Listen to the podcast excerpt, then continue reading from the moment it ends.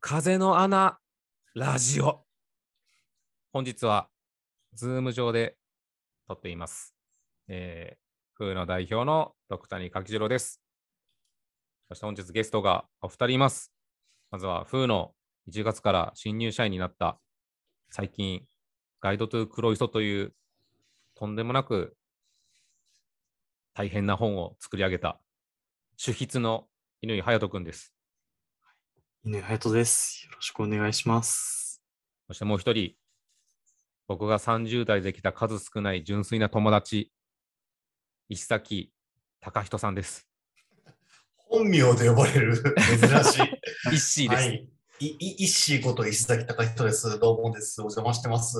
おはい、よろしくお願いします。願いします。はい。ね、これちょっとまあ、ちょっとお酒を飲みながら、今、3月5日に入ったタイミングですね。はい、はい。まあ、いろんな社会情勢含めて、混乱を極めてるわけですが、はい。ここでちょっとね、イッシーが、このテーマどうすかっていうのがたまたまね、はい、はい、はい、はあいっ。たんですよね。うんうんうんうん。何でしたっけいや、本当にこの話しちゃっていいんすかいやー、風の穴ラジオ史上一番シリアスで考えちゃうテーマかもしれないんで、いきましょし、エモい話っすよ ね。う。 いや、けどね、そう、なんかそろそろ、こはのい風の穴ラジオも、はい、人間の悩みとか、はい、あと、仕事とか、はい、はい、はい、はい。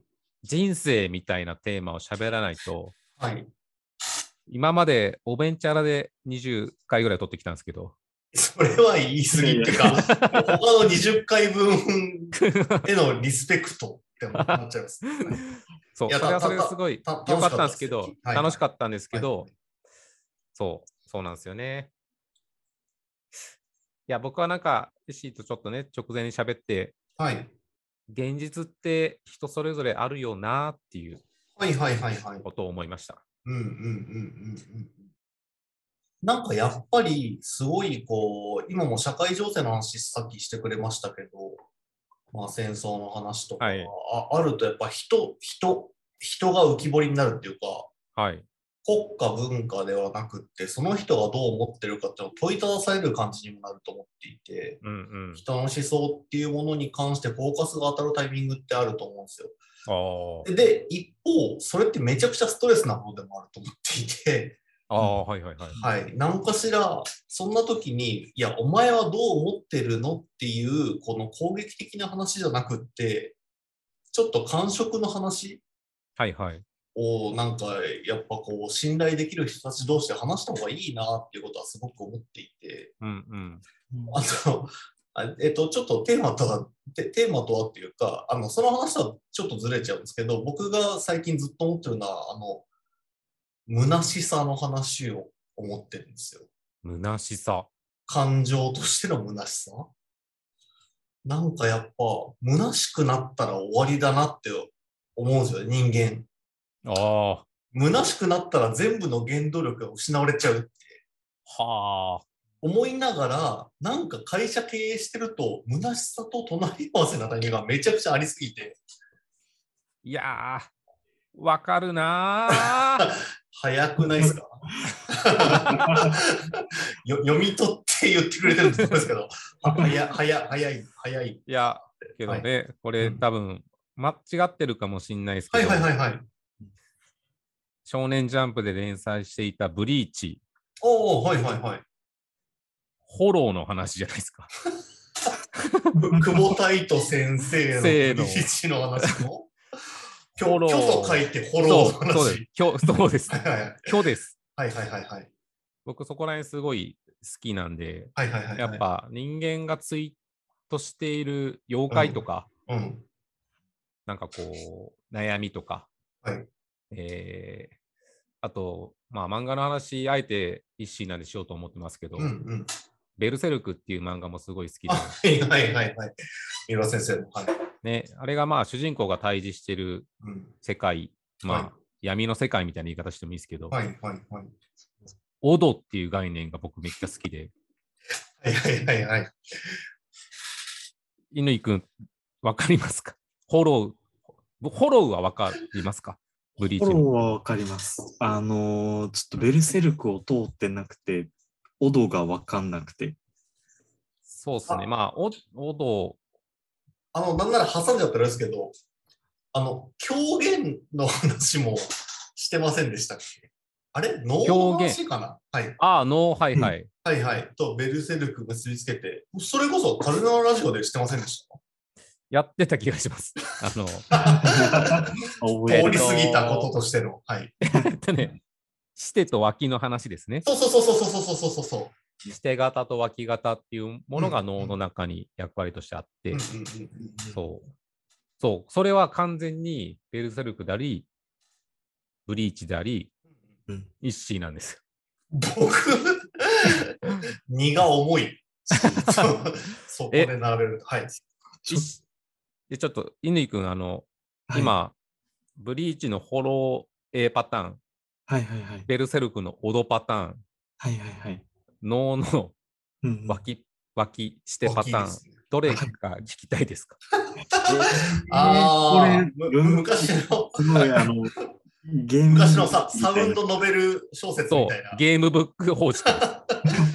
えー、これ、あれだな、リスナーの方々にとってね、大事な。え、ちょっとまあ、僕、この多分今からする話をもちろんね、その、柿次郎さん、石井さんみたいな経営者層の方々というか、あのーわかるわーの人にも聞いてほしいけど、僕は気持ち的にその、ちょっと若い世代あのーはいはい。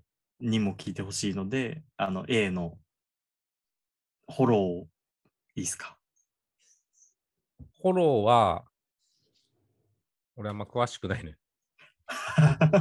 三択でミス。ただ、いやミスもただあるんだフォローの話は、はい、呪術廻戦も鬼滅の刃も全部一緒です。ほうほうほうほう。少年誌が描いているうん。人間と恐れ、人間と業の話なんで、うんうんうん、まあそこに。に広げて喋ることはできます。ちなみに、あの、梶郎さんが一番したいの は、その、踊りと今の感じだとそうなっちゃうよね。 いやいや、い や、そう、あの踊り、といしてどっ行きちなん着ですかく先は一緒 です。はいはいははいい。はいはい そうですね、その、寄り道の仕方が違う。寄り道の仕方が違うだけなんで、はいはい。あそうだな。ですねどうしようかな。じゃあ大丈夫です。あの、呪術廻戦とかはなんか、稲田随一さんか誰かがゲストに来たときに、いや、なるほ ど。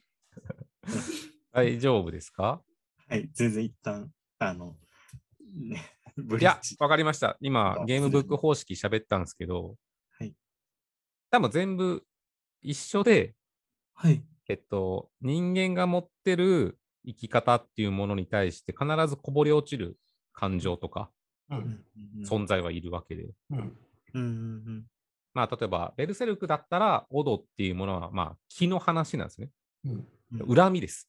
うん恨みざっくり。俺の解釈で言うと。うんはいはいはい。で、オド、恨み、その負の感情っていうものに触れると人は闇落ちしてしまう。うんうんうんうんで、そこの現実世界とそっちの世界がリンクしてしまうのがベルセルクの解釈。うんうんうんあそれはまあ、し初期から中盤みたいな言い方もできますけど、うんはい。で、多分その元ネタは脳にある。えー同じ話っぽいですね。そう。まあ、脳は僕は直接ちゃんと見たことがないうんうんけど、まあ、その、えっと、能の本を出している安田昇さんっていう方の本を読んだときに、すごいはい、俺だって思っただけの話で。 なんで、た旅人が偉人に会う話なんですよね。そうです、そうです。うんうんうん。うんの能は。そうそうそうそうはいはいはい。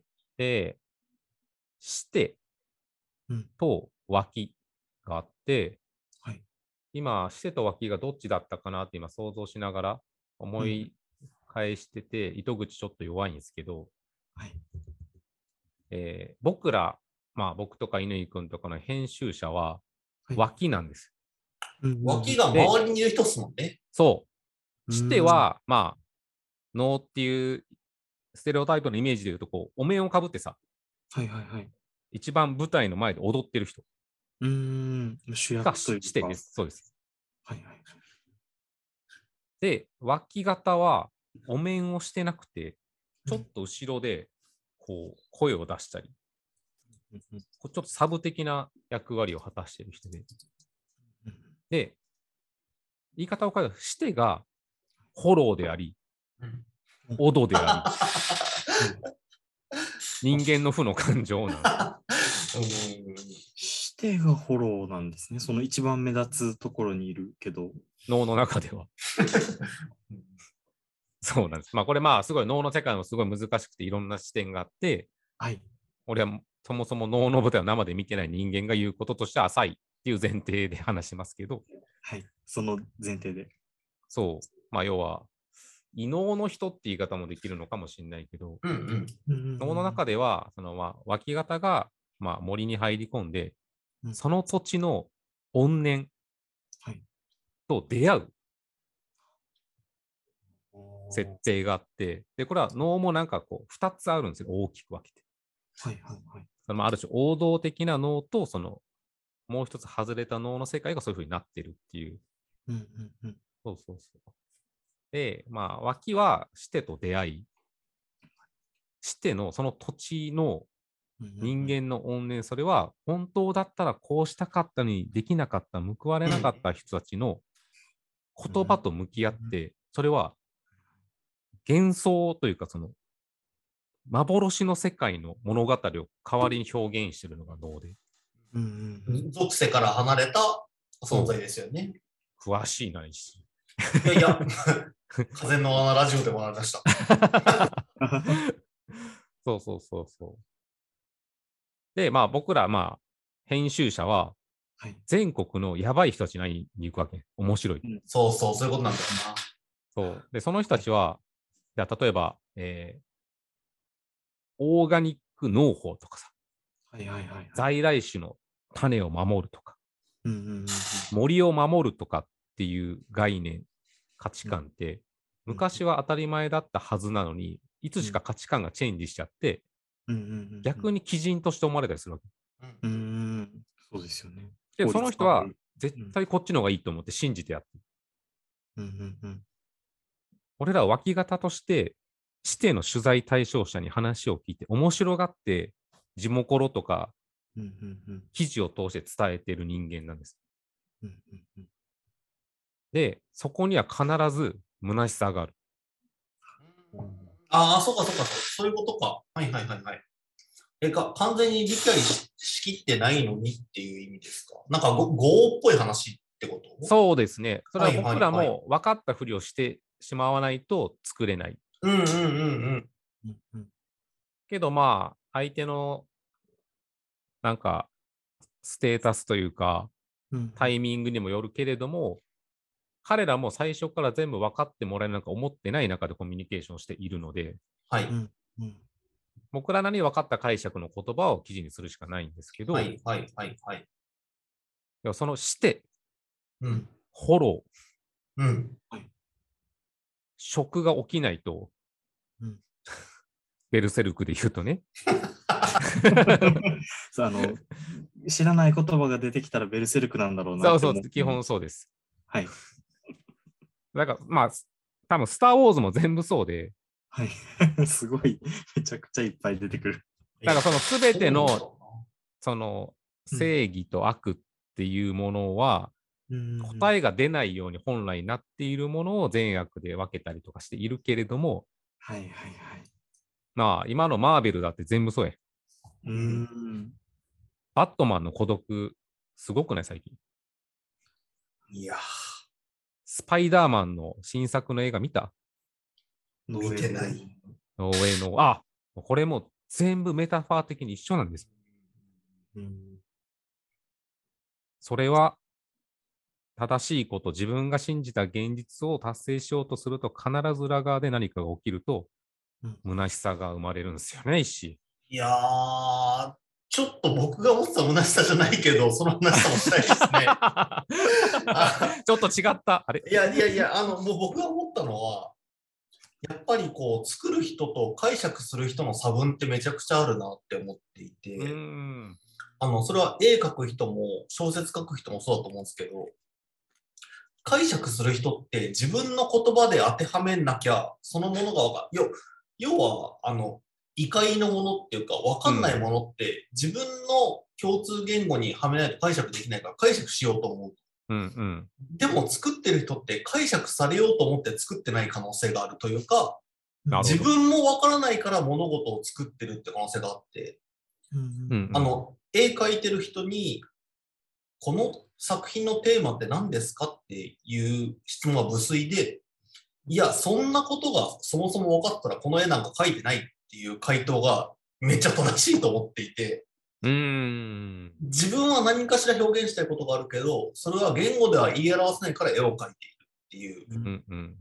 人がいるけど、鑑賞する人からしたら、ここにはそもそもテーマがあったから絵って描かれてるんでしょっていう。うんうん。そそのテーマを教えてくれよってなっちゃうところに差分って生まれちゃうなっていうところがあるなるほなどって感じて、ちょっとまたそれはそれで違う話になっちゃったんですいや、けいど。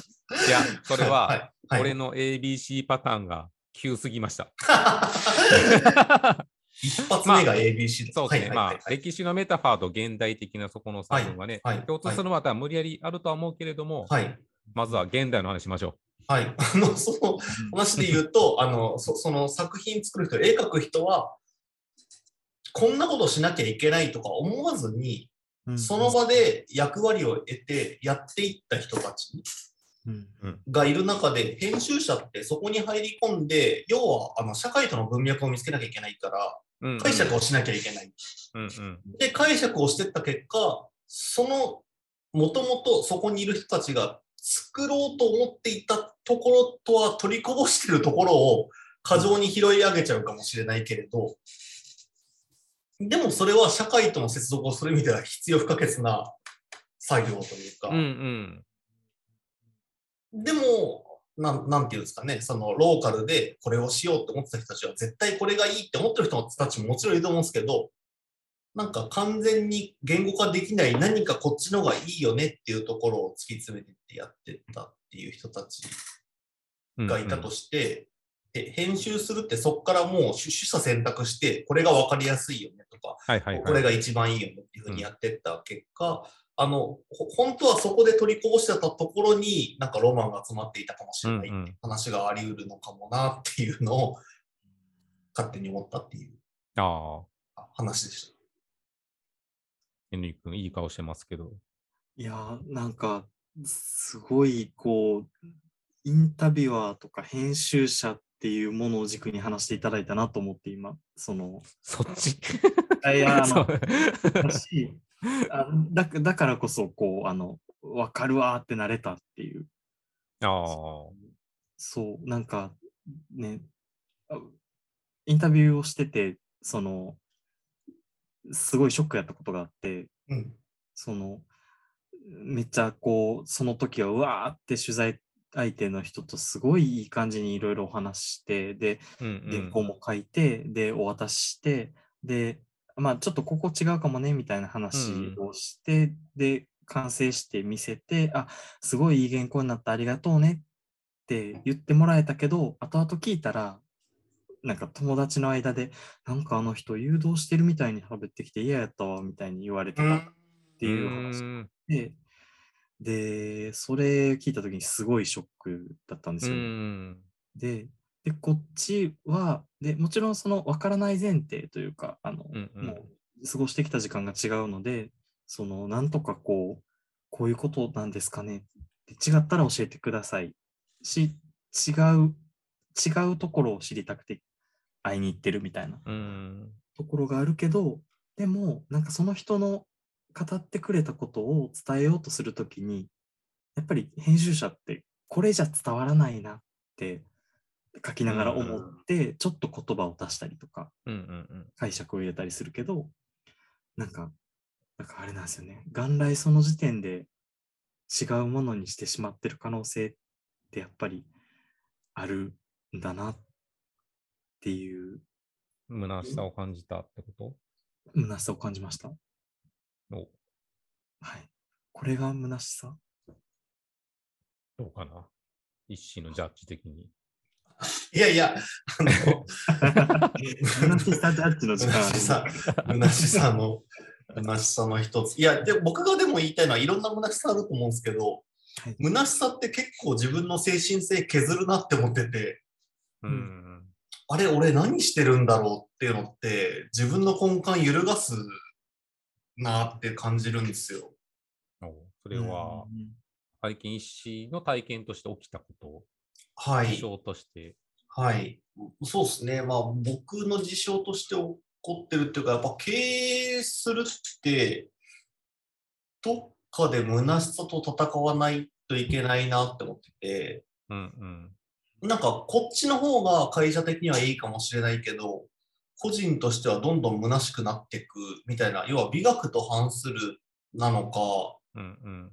あの、本当にこんなことして世の中良くなってるのっていうことなのかわかんないけうど、んうん。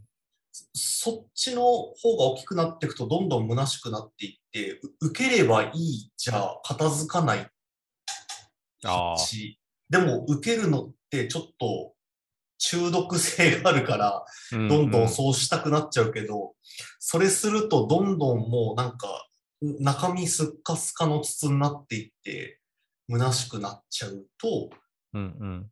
それがもう過度に進みすぎると本当動けなくなっちゃうなっていう可能性があって、要は自分の存在価値を見失いうるうんうん。のの感情の一つが虚しさだなって思ってて、ああ。でもそれ結構穴開くまでわかんないっていうか、はいはい。はい。大きめの虚しさになってくるまでわかんないから、そこがむずいなって思いますね。ああ。それは一心に穴が開いたの わかりやすい。いや、あ 言ってないんですけど、あの、なんかめめっちゃ気をつけてます。ああ、開かないようにね。はい、虚しくならないようんうん。うに。虚しくなることしたくないなって思ってます。ああ。んでも気をつけないと、虚しい、自分が後々虚しくなることしちゃいそうだなっていう、あの、経営判断のタイミングがあります。ああ。やだえ、え、え、ーえ、やだーえ、え、え、いやえ、なんか今ね、風はまだ4、5人しかいないんですけど、ああ、そそのか会社のメンバーが。会社の規模感、その時点はでいはもちょっともう嫌だなと思ってます、僕はうん。うんうんうんうん。嫌だなというか、ななんでなんでって思ってます。どれをピスタチオ感がありました。ピスタチオ感ありました、ちょっピスタチオ感がありました。と。だかな、ちょっとごめん。ち強めに私ょっと多分俺の中の虚しさがピスタチオを出したかもしれん けど。 はいはいはいはい。そう背負わせないでください。いや、でも、なんだろう、こう、なんだろう、いや、これしなきゃあかんやん。けど、みんなのやりたいことも尊重したい。うんでそれを実実現するためには、絶対強度が必要で、はい。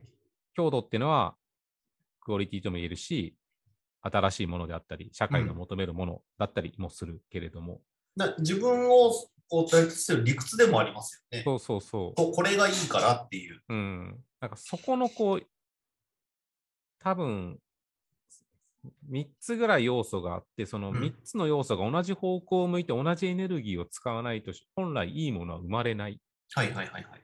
はずだけど、いや、そのエネルギーのかけ方でそこたどり着けんのかいそれを経営者として穴埋めしないといけないのかいって思うと、はいはい。穴が出ちゃうんだよな。穴を埋めるために穴が生まれちゃうんだような。んうんうんうんうんうんうんそれはもう本当ここ数日感じてることです、僕が。はいはいはいはいはいはいはいはい。ぐ具体性を帯びて感じたことがありますね。そう。うんうんうん。いや、なんかそれが会社経営者の仕事なのかもしれないけれども、いや、それ思いますよね、途中で。そ あこっちなんだっていうう、。そう、 けど現場判断じゃなくて、みたいな。そう、俺は俺のためのやりたいことを時間使いたいけど、けど、はいこれは会社判断で俺がやりたいことをみんなにやってもらってるしなーみたいな、うんうんうんうんうんこう、乗ってる船は一緒なはずだけど、こう、違う船に乗ってるようなはいはいはいはいはいはい。自意識が生まれちゃうと、なんか、虚しくなるというか、こう、うん、みんな絶対頑張れば成長すると思うっって今は信じてるうん。けど、けどこの信じたものって、そんなに続くわけじゃないし、いや、そうっすよね。うん。じゃあ、もうずっと新しい乗組員にはい。穴埋めとこう外堀を作ってあげて、はい、走って走って、走ってって。うん、うん、うん、うん、うん、うん、うんうん。なんかそう、そこの時間が増えると、僕の中ではちょっと虚しさが生まれるかもなっはい、はい、はい、はい、はい。ていうのをなんか聞いてて思いましたね。はい、はい、はい、はい、はい、はい、はい。で、これ、ハワイに行った時にはい、サーフィンしたんですよ。できないのに。はい、で、ハワイの海はすごく波が良くて気持ちいい。はい。た体感を問われるスポーツことサーフィン。そう、サーフィンをして、はいやってたら、現地の人たちとかは、プッシュマンっていうおじさんがいて、はい、海にずっと漂って、はい。そのサーフィンのこうボードを適切なタイミングで掴んで押してあげて、あ、え、いけるよいけるよって言ってあげるえ、仕事があって、成功体験押し上げおじさん。そう、はい。通称プッシュマン。 本当にプッシュマンだ。そうそうそう。はいいや、それをまあ、あえて言ったのは、俺プッシュマンじゃないけどな。ああ、のら結構、なんか、よく考えますね。へえ。いや、気持ちいいんですよ、プッシュマンって。あのはいはいはい、はい。成長。すると。うんうんうんうん。やっぱ今でも全然自分のやりたいことと自我があるので。はいはい。で、会社っていう仕組みが、プッシュマンがいて当然だと思うようになっているので、うんうんうんうんうん。そう。なんかそこに対するなんか難しさは今感じてますね。はいはいはい。プッシュマンとしてはい プッシュマンも全然演じれるぞっていう時間もありながら。そう、全然あるし楽しいし、はいはいはいはい。まあこれはまあ矛盾した感覚なので、はいはいはいはいはいはい。ね、犬が今ちょっとこう、ね、プッシュスされマンとしてはプやッっぱり。シャレマン。プッシャレマン。プッシャリマン。プッシャレマン的な。シャレマン可能性もそうですね、今の話を聞いてると、ちょっと、おわっていう、俺のプッシュのために、俺俺たちのですけど、あの柿次郎さんのやりてえをね、うーってなりました。いや、でも多分、プッシュ、い や、これプッシュマンになっちゃうんです けど、知らんけど、プッシュされて気持ちよく波に乗れた人がいたら、うんうんサーフィンも海のことも好きになるじゃないですか。 そうなんですよね。それプッシュする人にも入ってくるじゃないですか。入ってきますね。ねだだからこそプッシュするんだろうなっていう。全然なんか悪いことじゃないですよね。そう。そのプッシュしきって、その人がいい感じに波に乗れたら、うんよかったねっていう体験、今めちゃくちゃ長野であるんですよ。はいはいはいはい。うんそれも知ってて、いつかそうなることは分かっていても、瞬間瞬間のプッシュマンの手数が増えると、っていうのが今日でし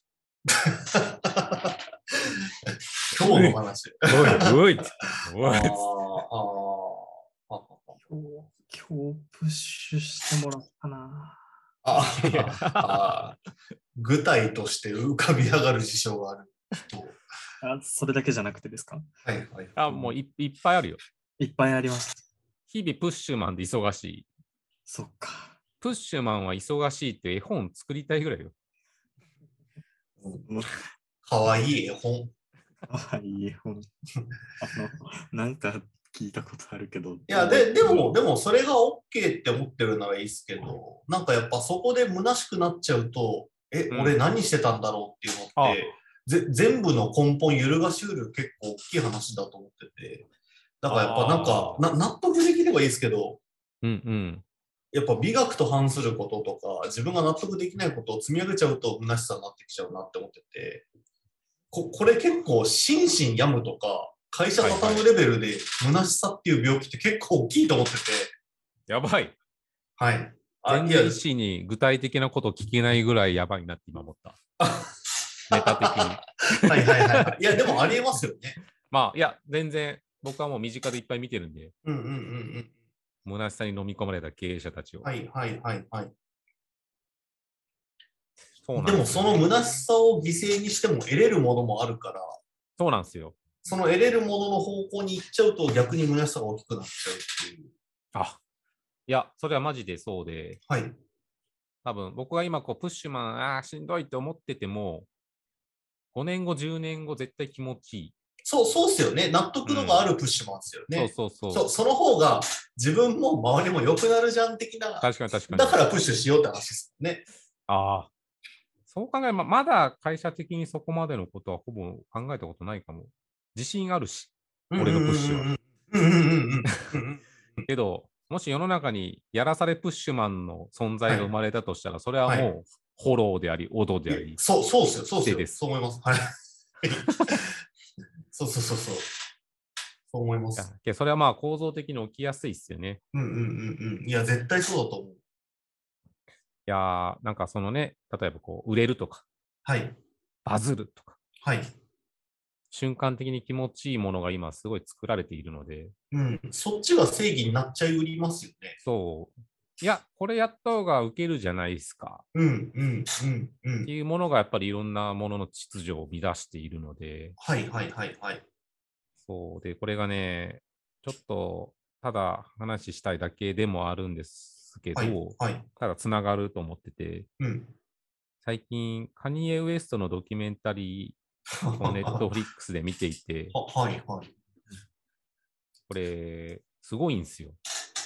まず、二十歳ぐらいのカニエ・ウエスト、まあ、ヒップホップ、ラッパー、トラックメーカー、はい。アメリカで超売れっ子ですよ。はいはいはい去年、大統領選挙に出ようかなって言ったらニュースには。ないうるん、ぐらいそのう、そう、それのニュース見見た覚えあります。で、カニエが、まあ、シカゴっていうところ出身で、はい。シカゴの友達が、こいつはすごい才能だからっつって、うんうん。 20年以上ずっとドキュメンタリーの映像を回してるんです。やば。それの編集したものを3部作、90分かけ3で、はいはネいットフはリい。ックスで今配信してて、で、1作目をこの前見たら、まあ、シカゴからニューヨークに出て、うん。まあ、JG とかわかりますか、ゆみくん。あの、名前は。ビヨンセの旦那。あ、はいはいはい。そうか。まあ、そこの、まあ、ロッカフェラルコーズっていうすごい有名なとこにうん入ろうとして、実際に入って、うんうんうん要はいかにこう、プロデューサーっていう、その、ただトラックを提供して、誰かをプッシュするんじゃなくて、俺は俺のためにラップするっていうのが第一目標で。うんけど、レーベルからすると、トラックを作ってくれるプッシュマンの方がありがたいよ。うんうん ね他のラッパーたちのためになるし。なるし、要は、いや、お前は売れないよって思われてるわけよ。そのレーベルの中で。うんお前はいいトラック作ってればいいじゃん。うん最。高のプロデューサーに。で、カニエはずっとそこに抗って自分で道を切り開いて、うん例えばファレル・ウィリアムスに、そいつのスタジオ行って、この前の出たあの曲良かったんだけど、俺だったらこうするって目の前でラップしたり。やば。で、俺の作った曲聴いてくれって聞いて、ファレル、うわ、おめえめちゃくちゃやばいなっつ って。そ 一こ回ススタジオ出て、ちょっと外の空気吸いに行って、みたいな。っていうようなことは、まあもうすごいもう20、21とか多分若い時にやってて、うんだからその状態の時にお母さんとそのカニエが喋ってるシーンがあって、だからシカゴに戻って、ちょっと今いい感じだよお母さんみたいな。うんで、カニエとお母さんはキリスト教で、お母さんはキリスト教で英語の先生をしてるんですよ。で、いや、あんたのあの曲すごいいいよね。私好きだよ。。うんあの時はね、すごい良かったね。で、なんか、カニエが、あ俺って傲慢かなみたいはいな。自分のやりたいことのためはにこういうことをやってて、みたいな。けど、お母さんが、いや、あんたはそれでいいんだよ。スターになる人っていうものは、そういうふうに振る舞わないとダメだと。で、一回褒めるの、お母さん。いはいうんその後にお母さんが、でも気をつけて。巨人は鏡に映らないから。これ は、まあ、いろんな多分メタ的なはい。たしなめ方をしてて、はい。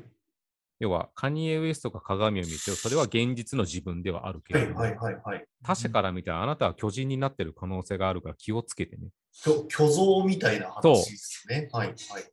自分が認識している売れてるとか、うんうんうんうん。自分が認識、売れてないとかじゃなくて、はいはい他者がどう思うかでしか世の中は成立していないから、はあはあはあはあ。あだ、そういうことか。はいはいはいはやばくない い。めっちゃやばい。そう、めちゃくちゃやばい。で、最後に、だからあなたは地に足をつけながら舞い踊りなさい。ええかっこいい。だからあの、自分が助助長して巨人になってる話じゃなくて、うん。外から見て、あなたは自分が思ってる以上に大きくなってるかもしれないけど、そこって鏡の範疇を超えてるよって話になってる。そう、そう、かっこいい。やばくないやばそう。なそれが結はい構はい最近いろんな人に喋ってて、自分に置き換えたら今、長野で新海でとかなはいで、はいはいはい。あとあっちとか、はいはい最近仕事で高校生と喋ったりしてて仕はい事はいはで、いはい。その時に自分がちゃんとちっちゃくいられるなって思って、うわあはいはい。だからもし自分が東京にずっと住んでて、頑張ってお金稼いで、まあ渋谷でもいいし、代々木上原でもいいし、代々木上原がいい な。うんべ別のルートに入っちゃ う。そう。 と東京好きな街ルートに入っちゃいますけど。そうそう。好きな街街。の好きなレストランでずっと酒飲んでたら、 ああ、はいはい。ちやほや。やされる可能性が上がるよ。うんうんそううんですねそう。39歳。はいはい。一応社長ですみたいな、そういう肩書きだけで。はいはいはいはい。で、まあ、地元これ読んでますとかって、別に地方でも言われるけど、はいはいはいはい。地方で聞く嬉しさと多分、代々木上原のうん。ワインの美味しいバーで、はい。めちゃくちゃこう、東京的な人たはいちはにいそれを言われたら、自分はいは。はい巨人になってしまう可能性うがんうんあるな。うんうんうんそこは考えてなかったけれども、結果長野にいて、そこがあんまり育たないように自分がうん。は環い境をはいはい選んでいることが、いい鏡の前に自分は立ってるなってうんうんうんうん。どこに行ってもお前は誰なんだ、何をしてるんだ、地元は何なのっていうのを常にあり続ける環境が鏡あのあ、そう前そうそうのそうそうそう実像とずっと向き合うことになってるってことか。そうそう。だから伝わらんから別に一人間として付き合えばいいやと思って。はいはいはいはいはいはいはいはい。そうそうそう。なんかそこ、もし自分がいつの間にか巨人になってたとして、うん。いろんなこう、即時的に社員がこれやりたいとかも、いやいいじゃん、いいじゃん。俺ワイン飲んでるからみたい な。っていうこともはい積み上げたときに、はい反動の虚しさの総量は多分、でかくなってる。はいはいはいはいはい。気づいた人がいないとか。うんうんうんうん。そうそう。それはなんか最近すごい考えてて。はいはいはい。まあ、だから、ストレスというかなんか、面白さとなんかやれいないや、こそとうのっすねう。ん感じはあるけれども、はい。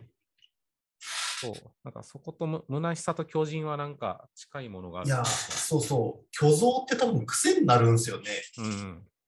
ていうか、虚像も虚しさの虚しいだし、フォローも確かに虚だし、確かに。同じ話してる。すると、ワンダと共存のテーマめっちゃ深い気がしてく れるね。そうですね。いや、でも虚像も虚像で、その、要望に応えるだと思うんですよ。なんか誰かの鏡、だ誰かのフィルターを介して見た自分っていうものに応えることでもあると思うから、うんうん。ああなたってこういう人ですよねってのは自分を超えて社会から要請されているっていうところに、うんうんいや、確かに私自分そういうところありますよっていうところを答えるっていうのはう嬉しいことでもある。はいはいはい。けけれども本当の自分の身の丈ってもうちょっと違っていてでも嬉しいことだし間違ってもいないからその要請に応え続けると会議が生まれ続けちゃうっていう虚しさなんだろうな。ああ。確かに。いや、それは、そそれ思いまがしたね。鏡がそう通り通った。 あの、一回ノートとかで書いた、その、ジャムおじさんはいない問題。まあ、要は、アンパンマンっていうのはすごいメタ的なはい存在ではい、その、バイキンっていうものに立ち向かうと弱くなるとか、はいはいはい。でバイキンマンにいじめられたやつらをパンをあげて元気にさせるカバーを。はいはいはいはい。あえて、まあ、すごい利他の表現ですね。そうっすね。あの、うん無償の愛みたいな。そう、無償の愛を描いてはいるけど、多分もっとえぐいものが多分柳瀬隆にはあって、 はい。そう無償の愛を続けたバイあのアンパンマンは、ジャムおじさんっていう強制回復機能を持ってるから、無償の愛を与えられるんだとして、はいはいはいはい。人間は無理だって僕思ったんですよ。あすごい。それはもう3、4年前に、3年ぐらい前かな。はいはいはいはい。気づいて、そこからもう、遠くの他者に対して、俺は虚像の優しさを与えないって決めたんです。遠くの他者に対して虚像の優しさを与 えない。文字起こししたらめっちゃ強度の強いワードだな。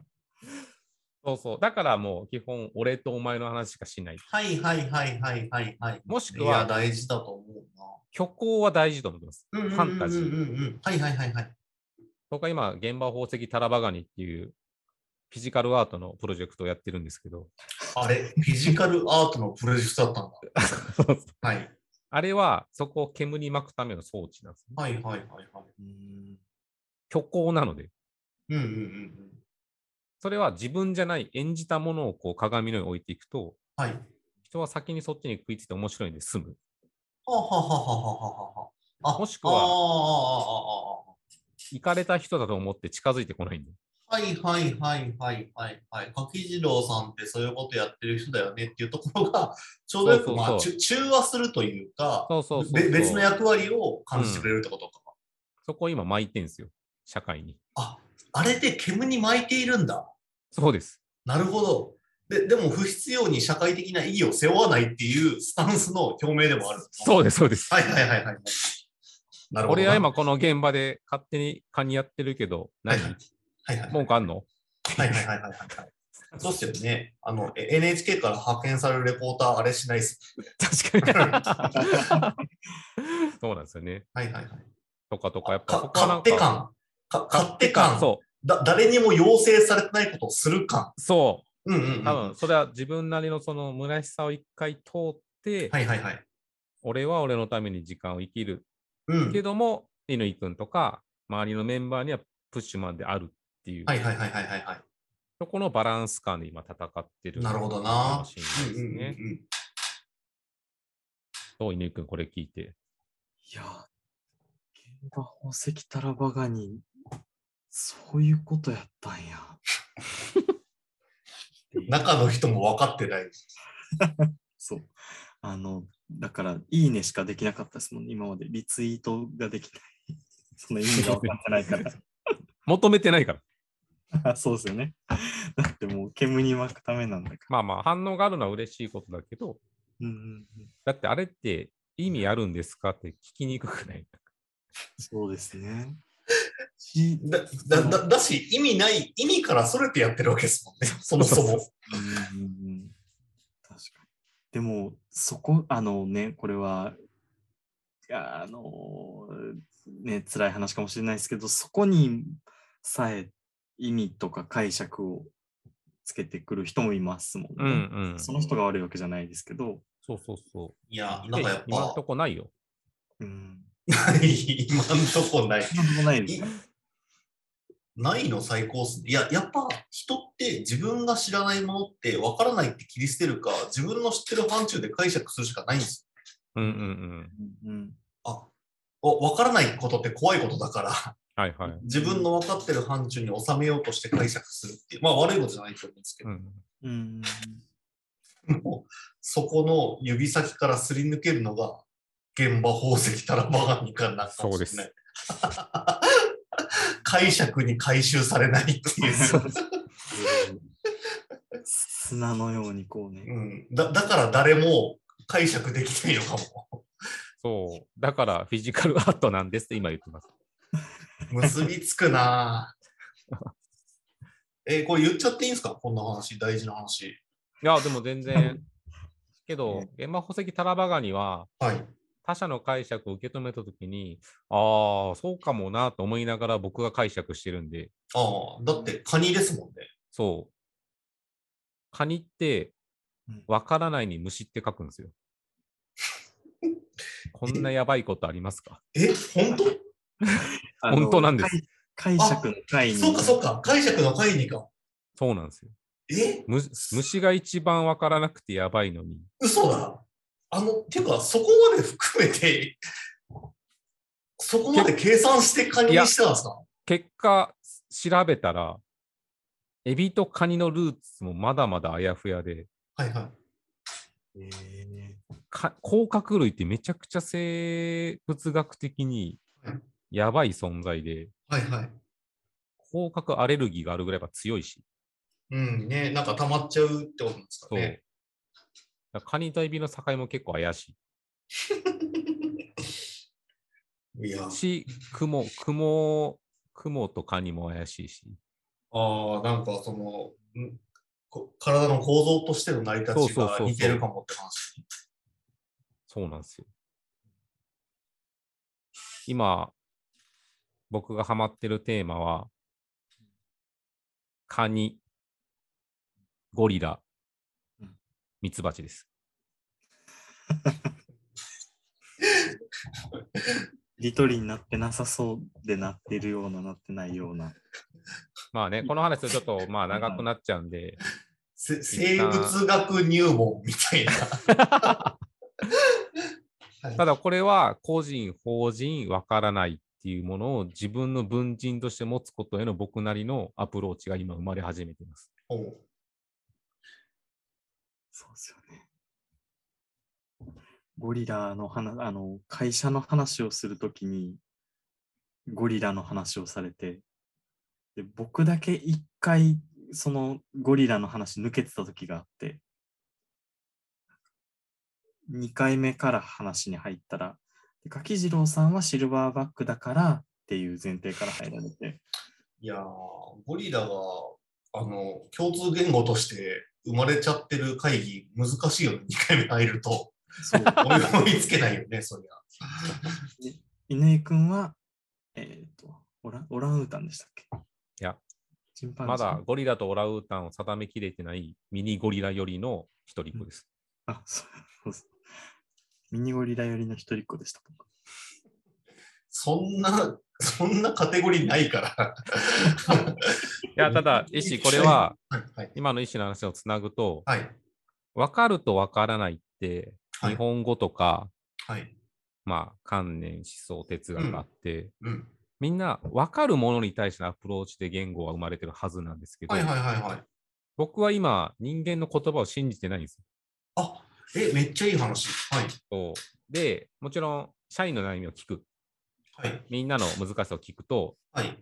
じゃあ、乾君、はい。マネジメントは、はい。ティール組織っていうのを用いて、はい。 KPI を持てば人は絶対に幸せになれるはずだから、はウェい。ルビーイングの会社を目指しましょはい。はい。う。で、今、人間の言葉をしゃべりました。はい。むむずがゆ。むずがゆのみんなはい言ってるじゃないですか。はいはい。い、や、乾くんってもうゴリラやん。うん。ゴリラって独りよがりやから。うんで、ゴリラとオランウータンで全然違うしうん。で、俺はゴリラやからゴリラの気持ちわかるよ。はい。でも、オランウータンっていう違う人に対しても想像力を含めて、一緒に協調することが俺らの森を作ることやん。はい。で、これ今全部一緒なんですよ。はい。はい。ということは、後者の喋り方をして、煙に巻いた方が得 です。いや、僕今思ったんですけど、煙に巻いてもいるし、思考しろっていうメッセージだと思い ました。思考をやめて人の言葉で話すなっていそうう、そう。ここの例えから引っ張って思考しろやっ ていう強いメッセージだなってちょっと感じました。今、風と僕はそういう状態にあるぐらいやい虚しさが生まれそうです。ああ、なんか会社の機構は難しいですけどね。でもなんか僕が思うのは、組織の中では組織の中の共通言語を作った方がいいと思ってて、うん。そそこの社会から引っ張ってきた、これが正しいっぽいですよっていうう、んあの社会として共通言語として生まれてる、まあ、それは横文字として現れるかもしれないですけど、それをなるべく省いて、まあ、社内でしか分かんないけど、社内でしか分かんないけど、社内だけは分かるっていう感触を痴漢した言葉がたくさん増えた方がああ、いいなって思うんですね。うんいや、まあ、結果、それに近いようなこと今試しているって感じ。まあ、ゴリラは絶対そうですよね。そうなんですよ。はい。いやー、そうなんですよね。だから、そういうことで自分を奮い立たせて、ドラミングをして、あ、ゴリラの話だ。自分の虚しさと対峙しながら、はいおもろいことを考えて、みんなはをい煙に巻いて、最後は、さようならバイバイでいいと思ってます、僕は。風だか ら。風なんで、はい。そうです。ね、犬くん。そうですね。今一番難しい時に入ってきたよ、風の。うん5年間の中でも。ですね。今一番難しい、うん、ちょっと 慣れるのに時間がかかりそうですね。いやー、そんなことないでしょ。いや、ごめんごめん。適当に適当に言っちゃった。適当に言っちゃったけど。うん。なんかね、あの、そう、で、めちゃくちゃ面白いんですけどね、見てて、あの、 毎毎回、この人らは何を言ってんねやろうが、最初のはい5分ぐらはいいはいはい絶対あるってはいいうはいはいはい。その10分ぐらい説明してくれて、なんか、あ最初の方に使ってたゴリラって本当のゴリラの話じゃないんや、みたいな。いや、絶対でもそっちの方がいいですよ。なんか、言語やが刺激されてるっていうか、あー自分の思考を獲得するとか、自分の言語を獲得することって、やっぱ大事だと思うんで。いやはい。いやーありがたい。いや、けど本当にね、いや、この村さんの話、そんなに掘り切れなかったと思うんですけどはい、人間って意味がないことの方が好きなんですよ。これはもう僕なりの持論ですけど、うん、うん、意味を求めると虚しくなるんで、うん、うん、うんうん、うん。まあ、そもいそもや生きてることにそうかも。そうかもね、意味がないので、はい。そう、そうなんですよ。正しさなんかない中で、正しさの方に引っ張られると虚しくなっちゃうってことですよそうね。そう、ししかも誰か他人が用意した正しさそがある。る中で、別に自分の正しさって違うから、差分がどんどんはっきりしていって虚しくなっちゃうってことだとう、思ううから。ん、だからい、意味ないことって、要は自分の中に感覚求めることだったりもするとうんう思んうし、まあ意味なんかそもそもないじゃん、正しさなんかないじゃんって話なんかもしれないですね。そう、やっぱそれがやっぱまあ SNS 含めてやっぱこう、うん意味とうんか正解とかっていうものがうんルフしすぎているので、はい。確一化した方が正しいじゃんってなっちゃう。そう、意味から距離を置く訓練をみんなしたら、意味わかんねえことを解釈する言語やが働き、脳が活性化すると、ハッピーハッピーになるんで。まとめ上手、ハッピーハッピーっすね。うん